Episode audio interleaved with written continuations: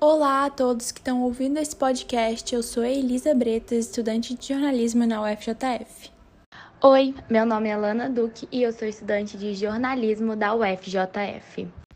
Oi, gente, eu sou a Maria Luísa Guimarães e eu estou no segundo período do curso de jornalismo na UFJF. Olá meninas, olá a todos que estão nos ouvindo. Eu sou a Gabriela Schneider, também estudante de jornalismo na UFJF, estamos começando mais um episódio do nosso podcast.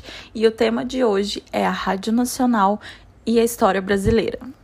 O Brasil teve sua primeira demonstração pública de transmissão de rádio feita em 1922, no dia 7 de setembro, em comemoração aos 100 anos de independência do Brasil, e foi transmitido o discurso do presidente Epitácio Pessoa, além de trechos da ópera O Guarani de Carlos Gomes do Teatro Municipal, onde ela estava sendo executada.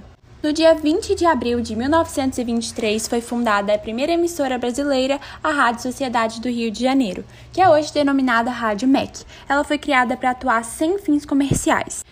Nesse início de rádio, palestras e músicas clássicas dominavam a programação, já que as emissoras eram formadas por acadêmicos e intelectuais.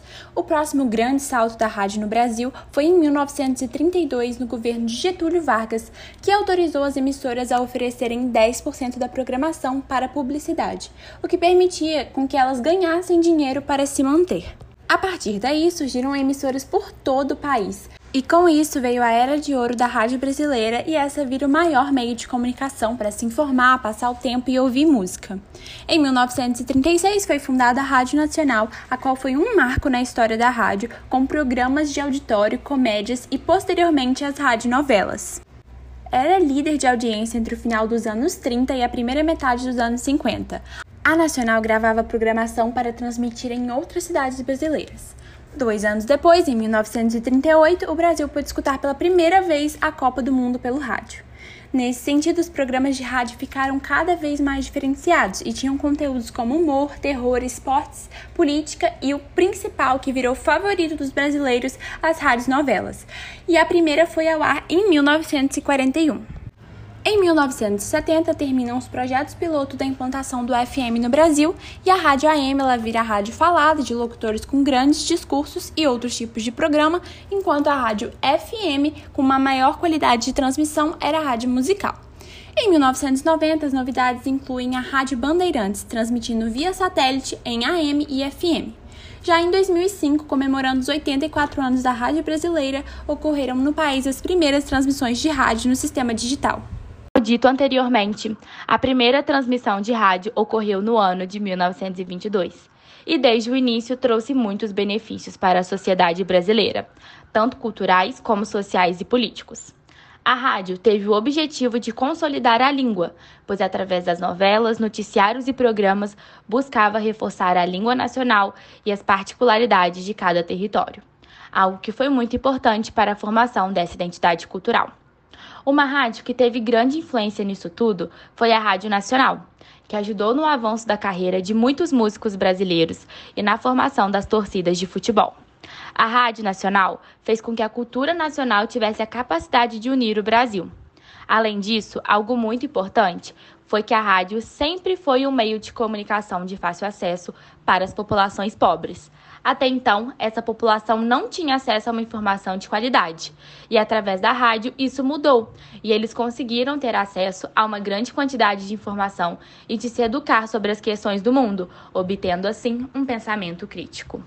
Agora, falando um pouquinho da importância e da valorização da rádio na cultura brasileira, apesar de atualmente ser um meio de comunicação de massa que infelizmente está muito sucateado, é inegável os inúmeros benefícios, as inúmeras inovações que esse meio de comunicação trouxe para a gente. A primeira coisa que eu acho que a gente tem que citar é o imediatismo. Antes, a circulação do jornal, a circulação das notícias era uma coisa muito lenta, então a gente demorava muito ter acesso às novas informações e o rádio mudou isso totalmente. A gente também não pode esquecer de pontuar no papel primordial que o rádio teve na campanha contra o analfabetismo no Brasil no meados e final do século XX, sem falar que foi uma ferramenta importantíssima para a disseminação de discursos contra regimes autoritários que se instalavam no país na década de 60. E por último, mas não menos importante, também é impossível falar de rádio e não relacionar este às discussões culturais e socioeconômicas. Esse meio de comunicação proporcionou a entrega de entretenimento, de lazer para as pessoas que nunca tiveram acesso a esse tipo de conteúdo, que infelizmente até hoje é muito elitizado ainda.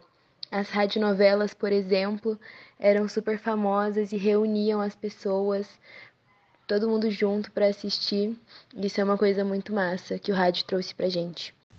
Quando questionamos como a rádio está hoje em dia, logo vem na mente os podcasts, os programas em plataformas de áudio.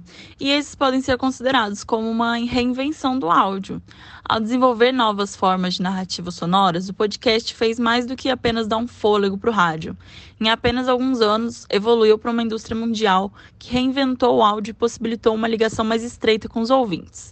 Porém, atualmente no Brasil, operam ainda cerca de 9.512 emissoras de rádio no AM/FM, ondas curtas ou tropicais. E a maioria delas são rádios chamadas comunitárias, que é um tipo de concessão radiofônica que permite a exploração de serviços sem fins lucrativos. Com o perfil da audiência se alterando constantemente, as rádios, com a era da tecnologia, deixaram de ter apenas ouvintes para ter telespectadores, leitores, comentaristas, produtores populares. O portal norte-americano Inside Radio publicou um panorama da indústria da rádio nos Estados Unidos, que poderá ser um indicativo de um cenário futuro positivo para outros mercados, como por exemplo o Brasil. E segundo os executivos da iHeartMedia, o maior grupo de rádios de lá, existe um crescimento muito forte no consumo de áudio digital, algo que vai ser acompanhado com a compra de mídia no formato. E outro ponto que deixa o setor otimista é o, o uso do rádio, na verdade, no planejamento publicitário, como um novo meio de alcance. E no Brasil, esse movimento fica mais claro com a potencial ampliação do consumo de FM via celulares e agora com a habilitação de serviço em todos os aparelhos montados e produzidos no país. Depois desse panorama que fizemos sobre a rádio, ficamos por aqui. Mas antes, responde pra gente: você ainda ouve rádio?